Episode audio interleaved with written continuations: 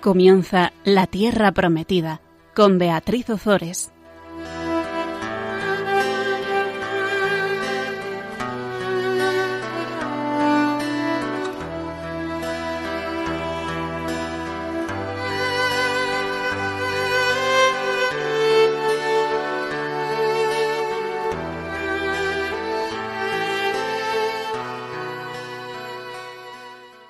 Buenas tardes, queridos amigos de Radio María. Aquí estamos un miércoles más con todos vosotros compartiendo la palabra de Dios. Buenas tardes, Gonzalo. Buenas tardes, Beatriz. Vamos a comenzar con una oración muy bonita de San Agustín, invocando al Espíritu Santo. Respira en mí, oh, oh Espíritu Santo, para que mis pensamientos puedan ser todos santos. Actúa en mí, oh Espíritu Santo, para que mi trabajo también pueda ser santo. Atrae mi corazón, oh Espíritu Santo, para que sólo ame lo que es santo. Fortalece, oh Espíritu Santo, para que defienda todo lo que es santo. Guárdame, pues, oh Espíritu Santo, para que yo siempre pueda ser santo. En el programa pasado veíamos una nueva persecución de Saúl a Samuel. Veíamos cómo Saúl persigue a Samuel, no lo puede evitar y eh, por una incursión de los filisteos en la parte opuesta del país, Saúl se ve obligado a interrumpir la persecución, pero una vez que acaba su lucha contra los filisteos, Saúl vuelve a perseguir a David y mm, comentábamos el famoso episodio de la cueva en la que Saúl entra para hacer sus necesidades y mientras tanto David le corta la punta del manto en vez de matarle. Ahí nos quedamos en el programa pasado. En este programa vamos a ver una historia preciosa. Es la historia de David y Abigail. Es el encuentro de David eh, con Abigail, con quien más adelante contraerá matrimonio, es uno de los relatos más bellos de todo el, libro de Samuel y del Antiguo Testamento. Tenemos a tres personajes, a David, a Abigail y a Nabal. David muestra honradez porque vamos a ver cómo nunca se apodera de lo ajeno, aunque él podría hacerlo por su circunstancia de rey. También muestra prudencia al atender a esta mujer, Abigail, y a moderar su afán de venganza. Y veremos también cómo muestra sencillez y lealtad al tomar por esposa a Abigail después de que fallezca su marido. Por otra parte, Abigail es presentada con las dotes femeninas más valoradas. Es una mujer prudente, es una mujer hermosa, es una mujer previsora al preparar los regalos que van a ablandar a David, es capaz de pronunciar un discurso lleno de recursos oratorios para conseguir su propósito. Y como tercer personaje tenemos a Naval. Naval es todo lo contrario de su esposa Abigail. Naval, cuyo nombre significa insensato, sinvergüenza, es lo que es. Es un grosero, es un borracho, tiene un corazón insensible y su muerte va a reflejar la, la, condición endurecida de su personalidad, así como su maldad. Por lo cual tenemos estos tres personajes, David, Abigail y Nabal, en esta historia tan bonita que vamos a ver a continuación. David hasta este momento había instituido ya el ejército y había instituido ya el sacerdocio. Y ahora lo que va a iniciar es la formación de su familia, la formación de la corte real. Él tuvo una primera esposa que se llamaba Mical, que era la hija de Saúl, y Saúl le había arrebatado a su hija. Y ahora David se casa por una parte con Ahinoam, de la que, de la que apenas va a hablar el texto, y por otra parte con Abigail, que es esta gran mujer de la que acabamos de hablar. Vamos a, mm, bueno, vamos a intentar terminar hoy eh, leer todo el capítulo 25 del primer libro de Samuel. De verdad que es una historia preciosa y yo mm, quiero que, hagáis hincapié y que escuchéis mucho las palabras y, que penséis en la forma de actuar de Abigail, porque lo iremos viendo, es una persona que, bueno, yo creo que es tipo de la Virgen María, es una mujer que, que bueno, pues más quisiéramos hoy en día las mujeres ser como, como era Abigail. Vamos a comenzar, si te parece, Gonzalo, con el capítulo 25. Samuel murió y todos los israelitas se congregaron para llorarle y lo enterraron en su casa, en Ramá. Después, David se levantó y bajó al desierto de Maón. La muerte de, Samuel mm, se reseña con tres pinceladas muy escuetas. Muerte, duelo y entierro. ¿Por qué? Porque es una forma de, de, hablar de la muerte cara al Dios verdadero. Es diferente a cómo se, narran las ceremonias funerarias solemnes de, de Egipto. En Israel es distinto. En Israel la muerte de los grandes personajes como, Aarón o como Moisés o incluso la muerte de los reyes se considera algo eh, normal que se narra con total sencillez. Y podemos decir que hoy en día ocurre lo mismo con los cristianos. Nosotros morimos para entrar en la vida eterna. Nuestra muerte es una gran fiesta porque, porque nos abre las puertas a la vida, a la vida eterna. Hmm. No, no, yo me parece lo que tú estás diciendo, que dice eso, dice eso, Samuel murió y todos los israelitas se congregaron. Es decir, le da a la muerte una naturalidad, o sea, es parte de la vida, ¿no? El curso final de la vida, sin, sin más incidencia, sino una parte más. Sí, no como hoy en día que, que, es que parece que la muerte, no sé, no, no, se puede hablar de la muerte, es como, como pues, pues la muerte eh, para, para un cristiano pues yo creo que en el fondo es, es, una maravilla, vamos, es, mm, bueno, en el fondo y en la, en la superficie. Y luego aquí, Gonzalo, hay algo que, que también choca mucho. Samuel murió, David se levantó. Y es que en la historia de la salvación las personas eh, somos, digo somos porque somos y cada uno de vosotros que estáis escuchando, instrumentos imprescindibles, pero el protagonista que orienta los hechos es siempre el Señor. O sea, nosotros no somos los importantes. Lo importante es la obra de la salvación que el Señor lleva a cabo a lo largo de la historia y a través de cada uno de nosotros. Por eso es tan bonito, ¿no? Ver cómo, cómo se escribe Samuel murió y David se levantó. Sí, le da continuidad a la historia de la salvación. Le, da continuidad a la historia de la, de la salvación. Y San Juan Pablo II eh, nos habla del Señor y nos dice lo siguiente. Que, como Padre omnipotente y sabio, está presente y actúa en el mundo, en la historia de cada una de sus criaturas, para que cada criatura, y específicamente el hombre, su imagen, puede realizar su vida como un camino guiado por la verdad y el amor hacia la meta de la vida eterna en Él. Pues eso es la, muerte, la meta, la vida eterna en, en Dios. ¿eh? Según San Jerónimo, los restos del santo profeta fueron trasladados a Constantinopla bajo el emperador Arcadio el año 406 después de Cristo y la Iglesia le conmemora en el martirologio del 20 de agosto. Pues con esta sencillez que es impresionante, se narra la, muerte de este gran profeta, de, de Samuel, de este profeta tan sumamente importante en la historia de la salvación. Y vamos a ver qué ocurre ahora a continuación. Había en Mahón un hombre que tenía posesiones en Carmel. Era un hombre muy importante, dueño de tres mil ovejas y mil cabras. Por entonces estaba esquilando las ovejas en el Carmel. Su nombre era Nabal y el de su mujer Abigail. Esta era una mujer prudente y hermosa.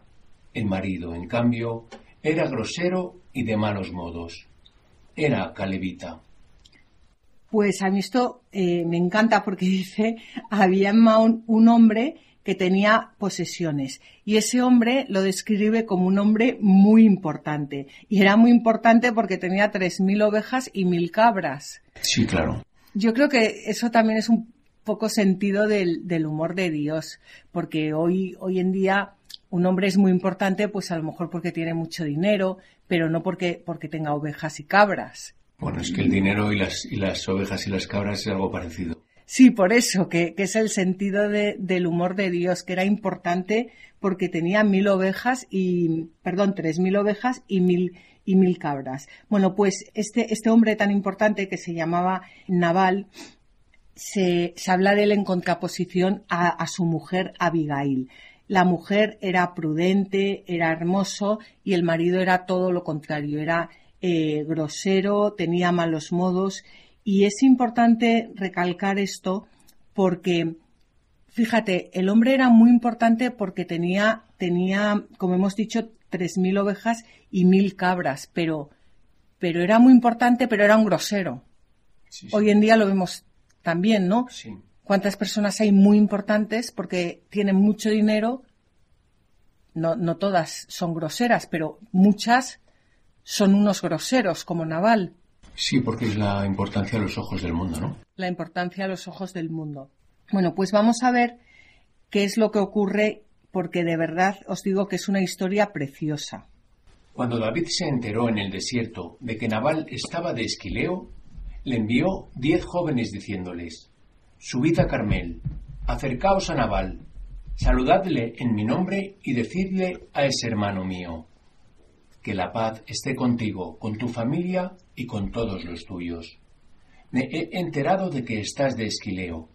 Tus pastores han coincidido con nosotros en el desierto. Nunca les hemos molestado y nunca les faltó nada en el tiempo que estuvieron con nosotros en Carmel. Pregunta a tus criados que te lo contarán. Así pues, que estos servidores míos encuentren gracia a tus ojos, ya que hemos llegado en un buen día, y dales a tus siervos y a tu hijo David lo que tengas a mano.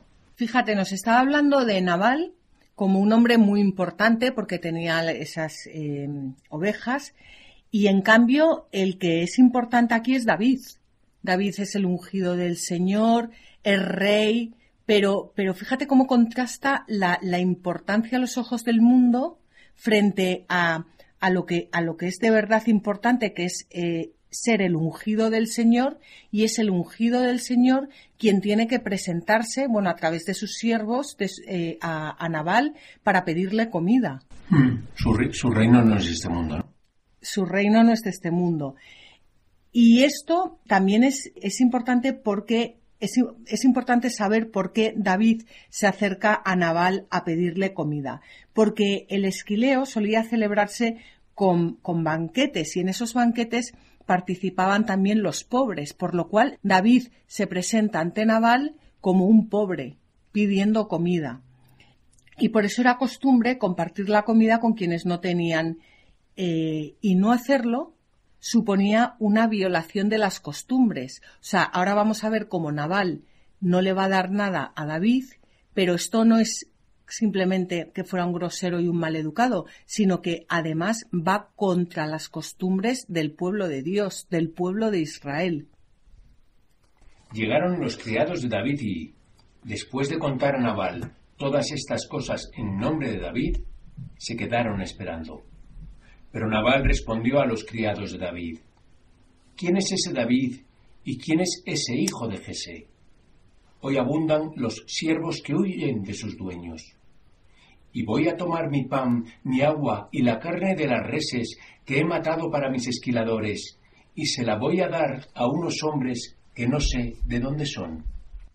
Naval habla de, David en tono completamente despectivo. Lo que quiere realmente decir es que se ha creído ese David, ese don nadie, que ha escapado de su rey para pedirme nada a mí.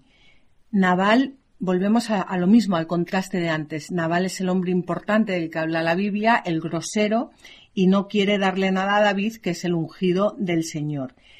Por supuesto, Naval tenía comida de sobra para sus esquiladores y para los hombres de David, pero no le daba la gana de practicar las costumbres de su pueblo. Podemos ver en Naval todo lo contrario a lo que veíamos en su día en Abraham. Podemos ver falta de hospitalidad, de generosidad, de amabilidad, de delicadeza, de caridad. En fin, que era.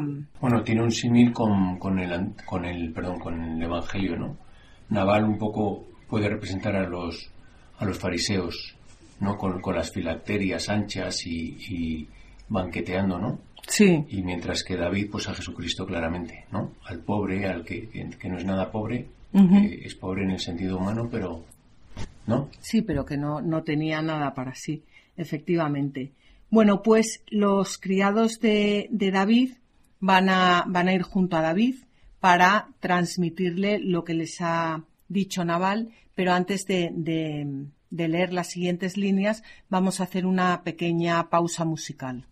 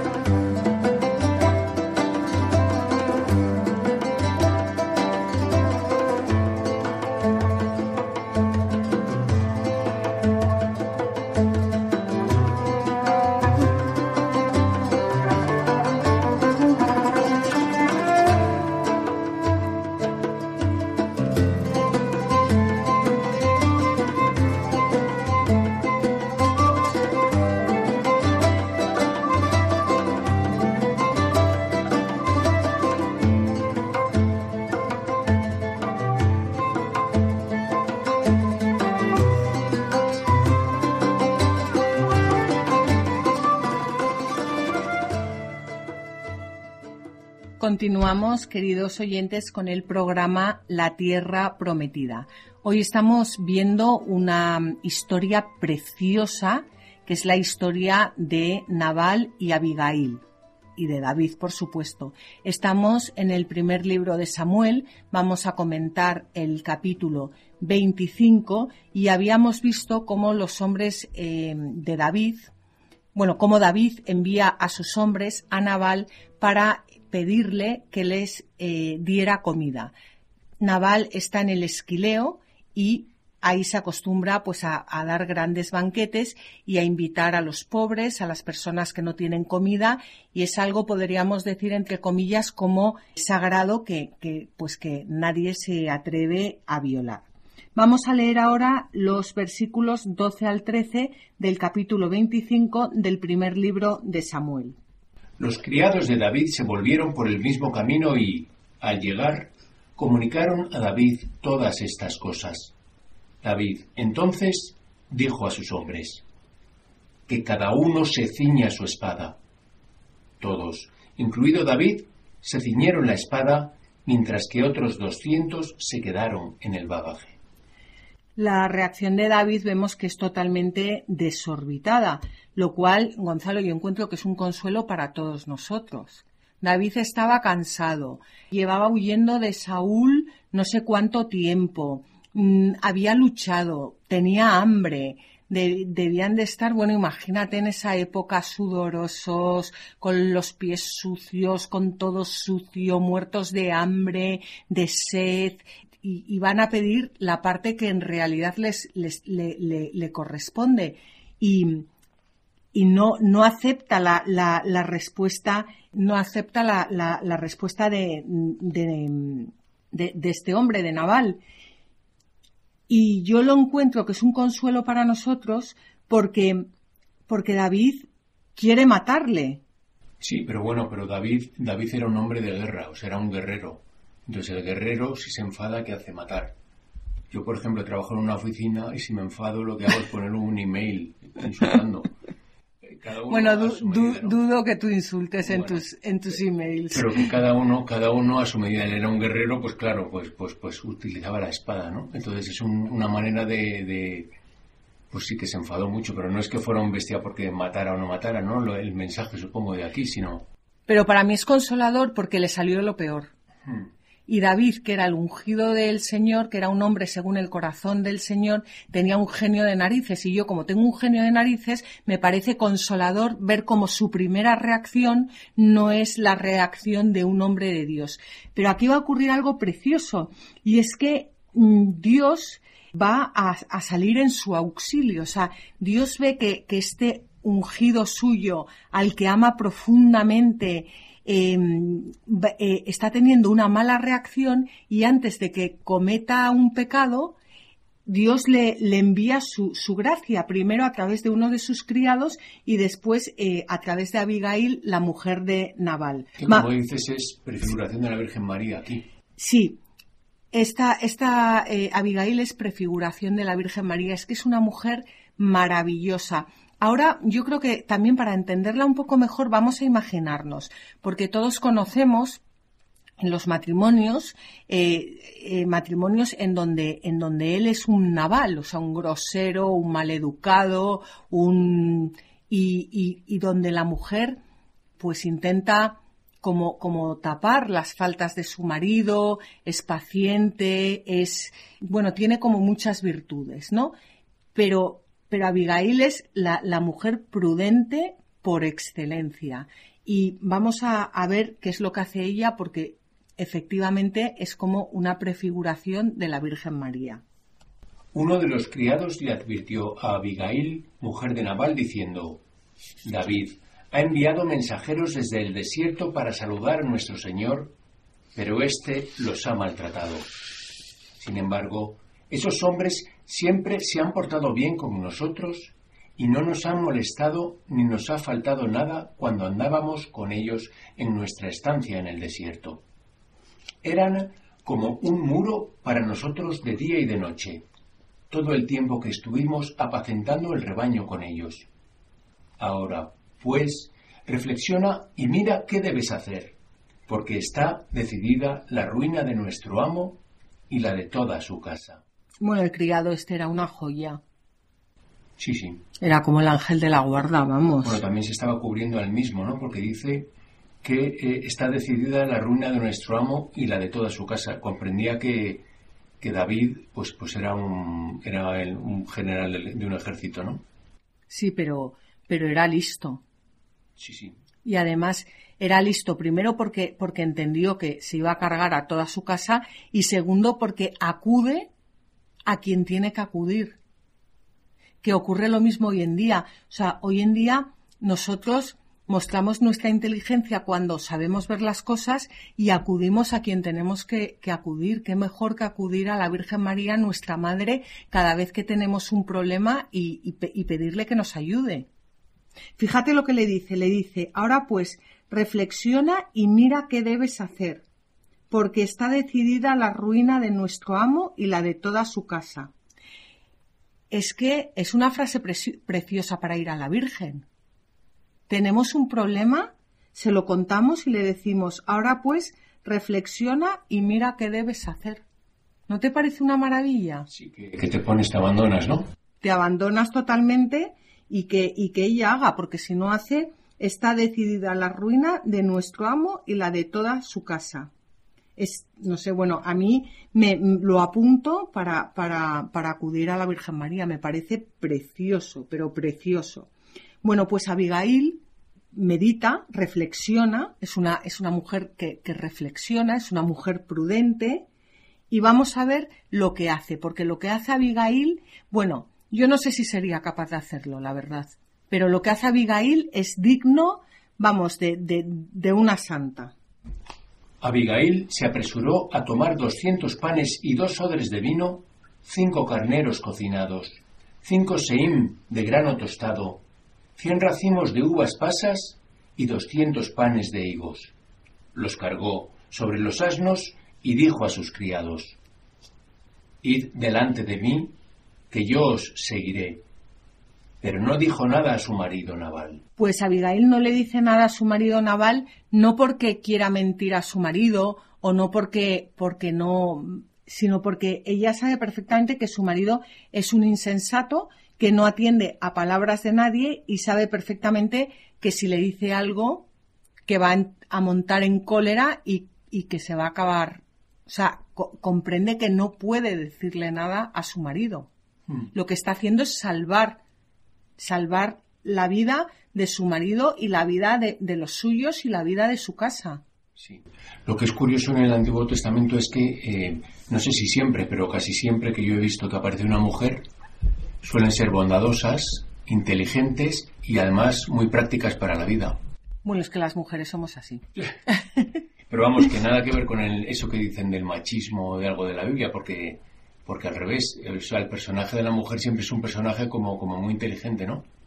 Por supuesto, es que la, mujer en, eh, eh, bueno, la, la, mujer en la Biblia, mm, por lo general, se le trata muy bien y el primero, o sea, y el, que trata a las mujeres impresionantemente es Jesucristo. Hmm. Jesucristo tiene un trato a las mujeres ex, eh, hacia las mujeres excepcional. Y sin embargo, en el Antiguo Testamento al hombre se le trata, no, no digo que se le trate muy mal, sino que trata muy mal porque es un bestia. Porque sois muy brutos. No. Eso era una broma, ¿eh? Bueno, pues está Abigail se eh, eh, coge todo lo que le tenía que haber dado Naval, o sea, los, los 200 panes, los dos odres de vino, los cinco carneros cocinados, los cinco seim, que el seim es el plural de sea, es una, una medida de áridos que correspondía probablemente a una tercera parte del EFA, es decir, como a unos 7 litros. Bueno, pues 7 em, litros de, grano tostado, 100 racimos de uvas pasas, 200 panes de higo, bueno, y lo carga todo sobre eh, los asnos.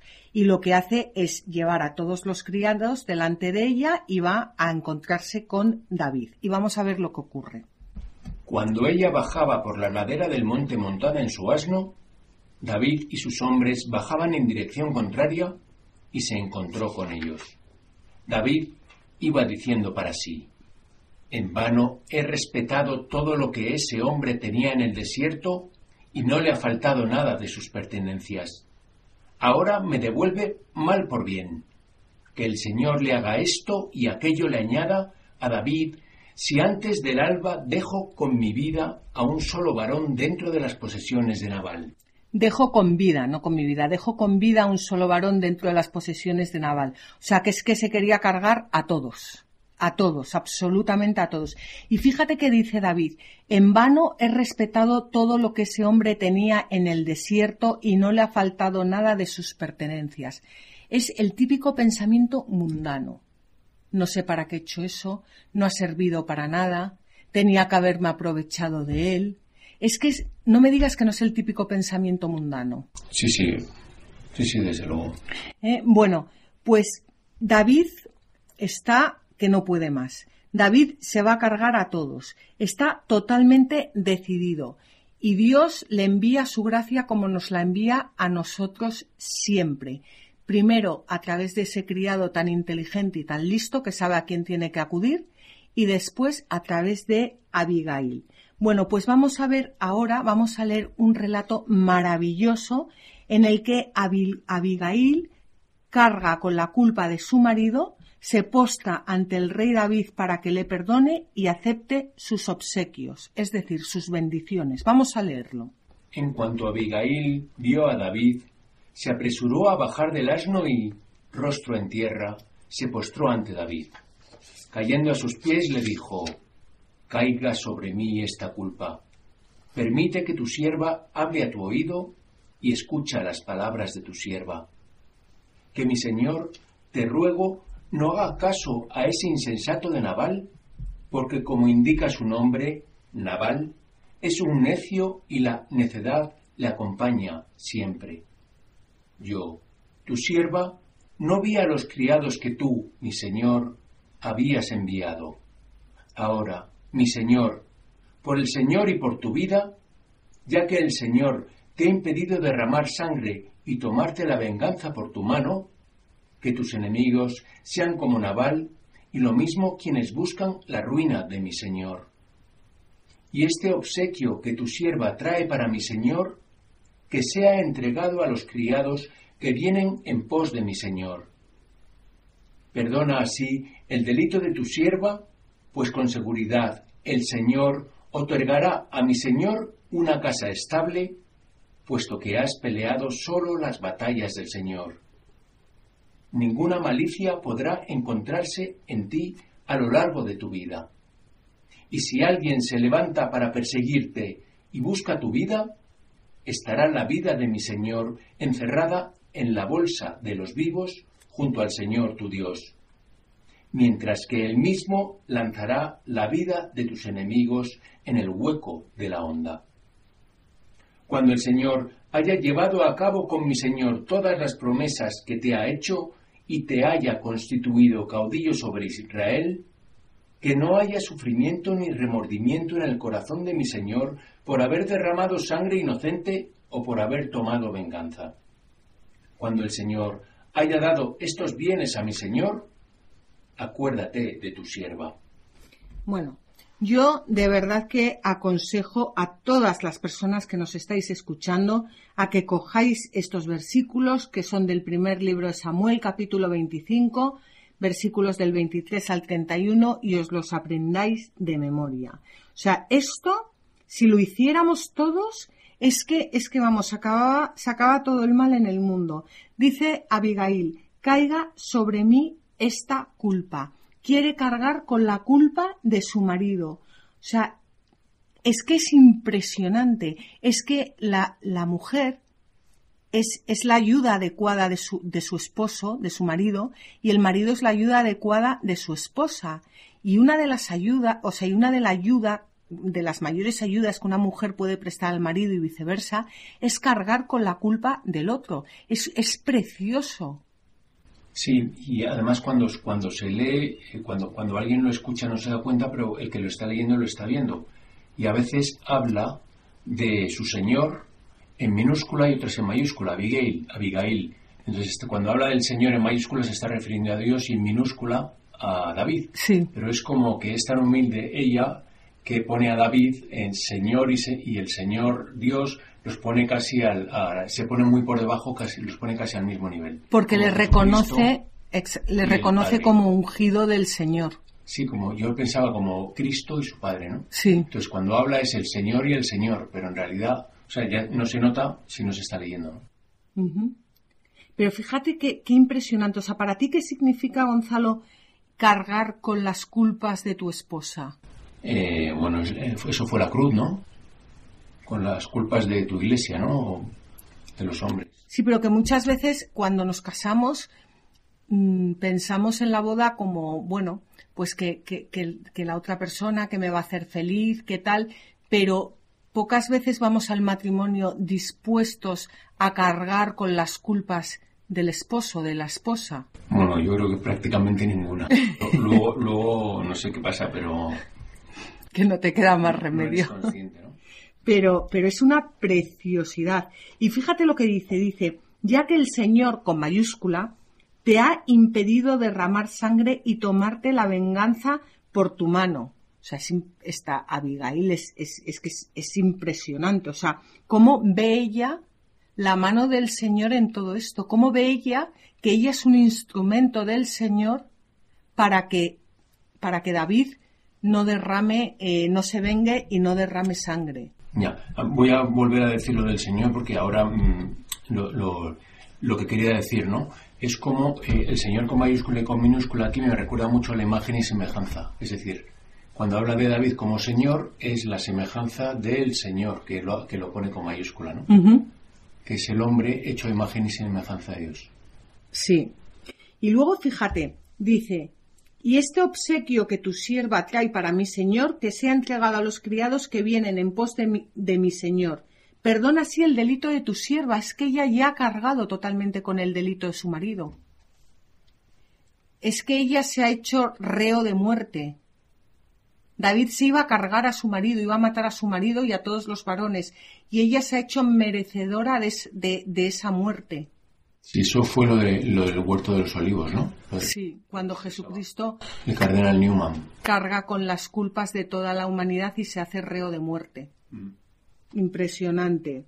Y habla aquí también en el versículo, creo que es, si en el versículo 27, que dice, y este obsequio que tu sierva trae para mi Señor, bueno, este obsequio literalmente quiere decir esta bendición. Y así llama también San Pablo la ayuda que prestamos al pobre. Y esto lo podemos leer en Corintios, la segunda carta a los Corintios, capítulo 9, versículo 5, porque trae sobre nosotros bienes espirituales en lugar de los materiales a que renunciamos. Todo aquello que nosotros damos son bendiciones, por eso mismo, porque trae sobre nosotros bienes espirituales. Cuando renunciamos a los bienes materiales, siempre caen sobre nosotros bienes espirituales. Y en el versículo 29 dice, estará la vida de mi Señor encerrada en la bolsa de los vivos.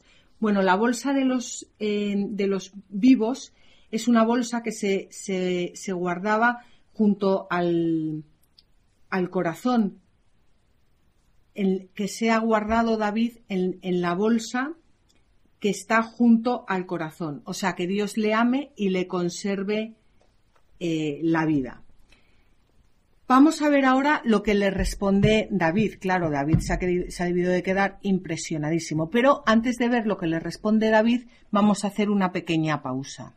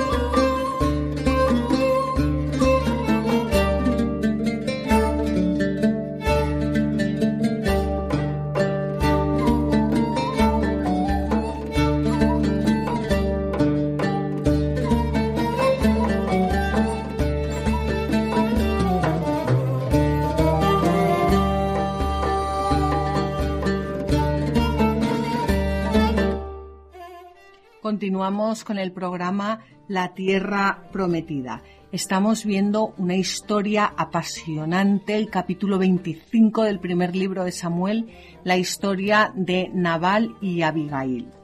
Veíamos cómo Abigail carga con las culpas de su esposo de Nabal, que era un grosero y era un maleducado, y veíamos cómo Abigail es prefiguración de la Virgen María, una mujer bella, hermosa, prudente, con todas las, las virtudes. Abigail se presenta humildemente ante David y le, le dice que, que no la tome contra su marido, que ella carga con toda la culpa de su marido y le ofrece toda clase de obsequios y bendiciones. Vamos a ver qué le contesta David. David respondió a Abigail, Bendito sea el Señor, Dios de Israel, que te ha enviado hoy para encontrarte conmigo. Bendita sea tu prudencia y bendita seas tú, que me has impedido hoy derramar sangre y tomarme la venganza por mi mano. De otro modo, por vida del Señor, Dios de Israel, que me ha impedido hacerte daño, si tú no te hubieras apresurado a salir a mi encuentro antes del alba, no le habría quedado a Nabal ni un solo varón. Tomó David las manos de Abigail todo lo que perdón, tomó David de manos de Abigail todo lo que le había traído y le dijo Sube en paz a tu casa. Ya lo ves. He escuchado tu voz y te he atendido. Pues fíjate la intervención de, Abigail, esa intervención tan valiente y, tan, tan sabia, Abigail, que después iba a ser esposa de, David. Cómo salva a David de un pecado tan grande. Es que David iba a derramar sangre y cómo, cómo Abigail con, su dulzura, con, su humildad, con, su, mm, con, su perdón, con su cómo, cómo salva eh, a, David de, derramar, de tomarse la, venganza eh, por su mano. Bueno, podemos decir que Abigail es el mensajero que Dios envía a David misericordiosamente para librarle de una grave falta. Y aquí vemos cómo la gracia previene a nuestra debilidad. Dios siempre sale en nuestro auxilio. Lo que pasa es que somos nosotros los que muchas veces no acogemos esa gracia. Pero si, si, nos fijamos, ¿cuántas veces podríamos haber cometido pecados gravísimos, bestiales, impresionantes, y no lo hicimos por pura gracia de Dios y porque nosotros en un momento dado fuimos capaces de acoger esa, esa gracia. Bueno, pues David responde a esa gracia con su acostumbrada docilidad y se libra de que su ira le lleve al pecado. ¿No te parece impresionante, Gonzalo? Sí, sí. ¿Eh? Sí. Qué necesario es tener una, una mujer como, como Abigail. ¿Qué pasa con David? Que David había jurado que iba a acabar con, con toda la casa de, de Nabal. Pero, ¿qué va a hacer? quebrantar el juramento. ¿Qué pasa? Que el juramento es un juramento negligente, es decir, es un juramento pues completamente, podríamos decir que completamente eh, pues, pues estúpido, vamos. Entonces, vamos a, ver cómo San Beda nos habla del hecho de quebrantar un juramento negligente. Si nos sucediera que hemos jurado de manera tan negligente que su cumplimiento nos acarreara un resultado peor, hay que saber que podemos cambiarlo con una decisión más sensata y, si es necesario, es mejor perjurar que cometer un delito peor por evitar el perjurio. También David juró por el Señor que mataría al impío y necio Nabal y que destruiría todas sus posesiones. Pero, desde un primer momento, cuando intervino Abigail, que era una mujer sensata, retiró las amenazas, envainó la espada y no se dolió de haber cometido un perjurio. Fíjate, y no solo eso, sino que además David responde a Abigail con todo tipo de bendiciones, porque lo que hace es acoger los regalos de, Abigail, acoger todo lo que le había llevado, que es una forma de decir te perdono, lo que, porque Abigail le había llevado todo lo que, lo que su marido no le había querido dar, y le dice, sube en paz a tu casa, ya lo ves, he escuchado tu voz y te he atendido. Es que, bueno, pues, pues David lo que hace es eso, es, responder a Abigail con bendiciones, cambia, cambia las promesas que había hecho. Y vamos a leer un comentario de Juan Casiano. Pensamos que no hay que imitar a David en la facilidad de hacer juramentos temerarios cuando nos encontramos con la mente perturbada, pero, por el contrario, estamos convencidos de que es bueno imitarlo cuando establece el revisar y corregir la primera intención. Desde luego, desde luego, qué suerte, digo qué suerte, qué, qué razón tienen estos, estos padres de la Iglesia. Bueno, pues vamos a ver ¿Qué pasa ahora? Porque David em, ha, enviado a Abigail a su casa, le ha dicho que se vaya en paz, ha cogido todos sus dones, todos sus regalos, eh, todas sus bendiciones, pero ahora Abigail vuelve a su casa y ahí está el grosero de su marido.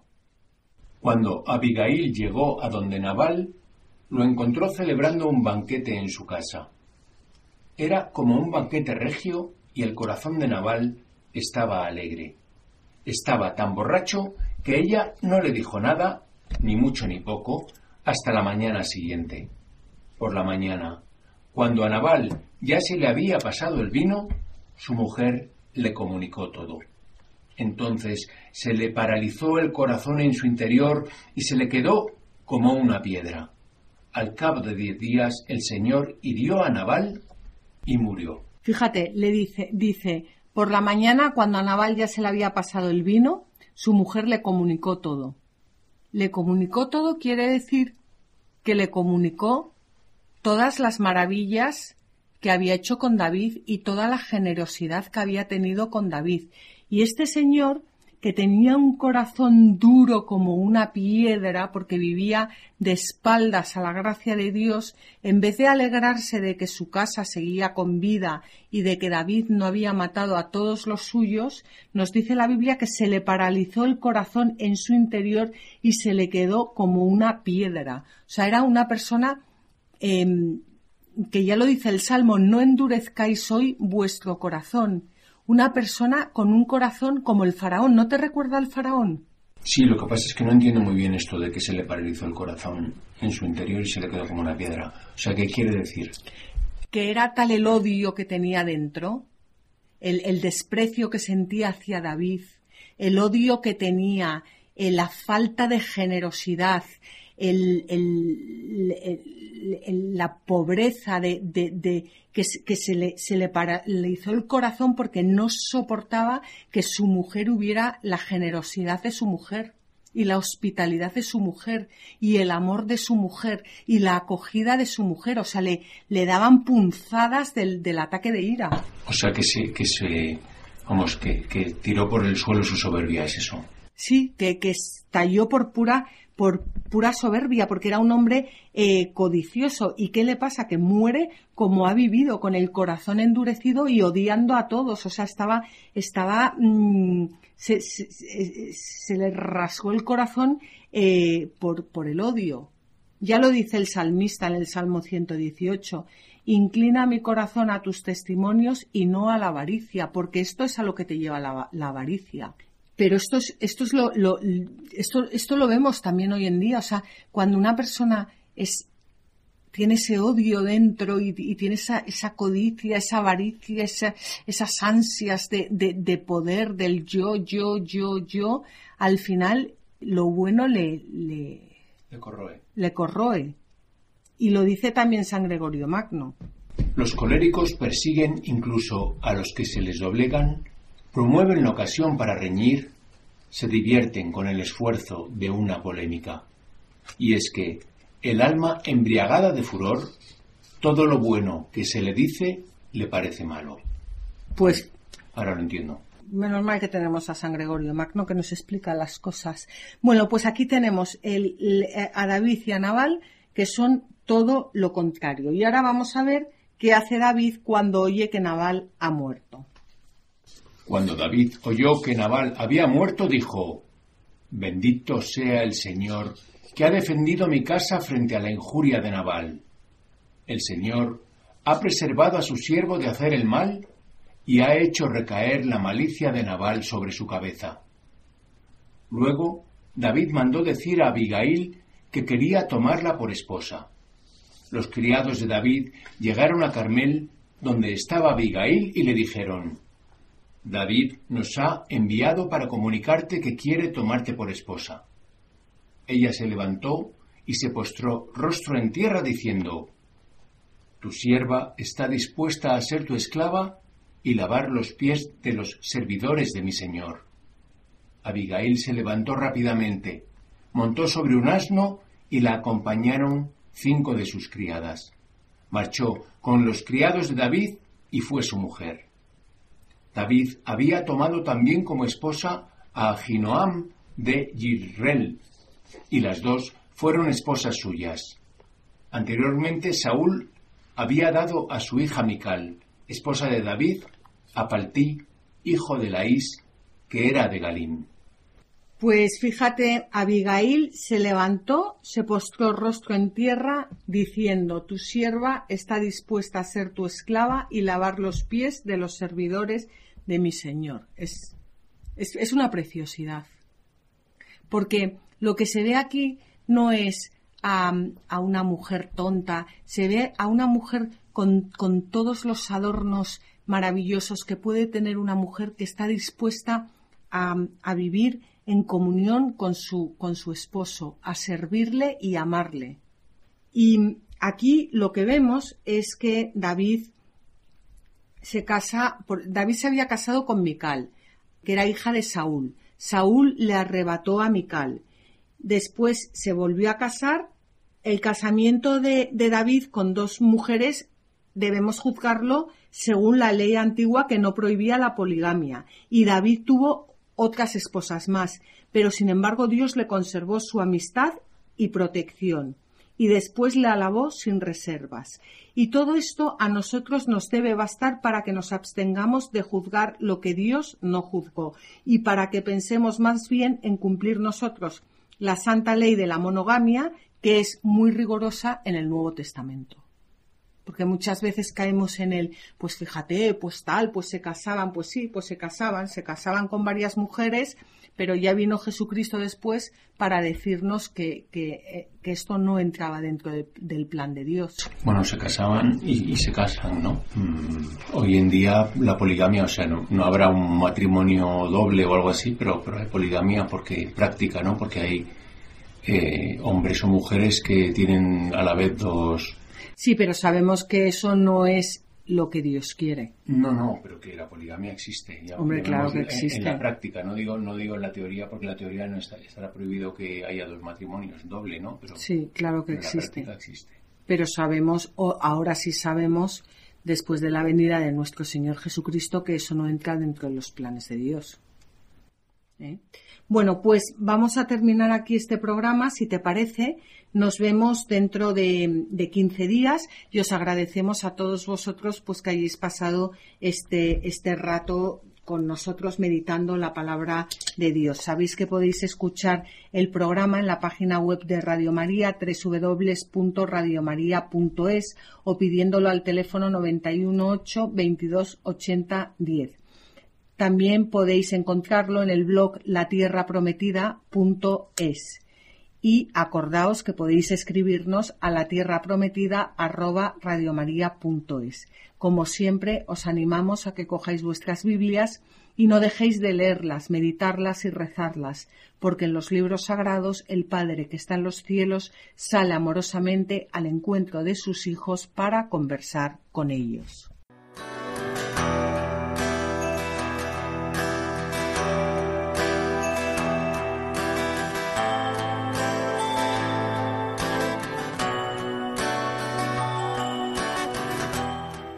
Así concluye La Tierra Prometida con Beatriz Ozores.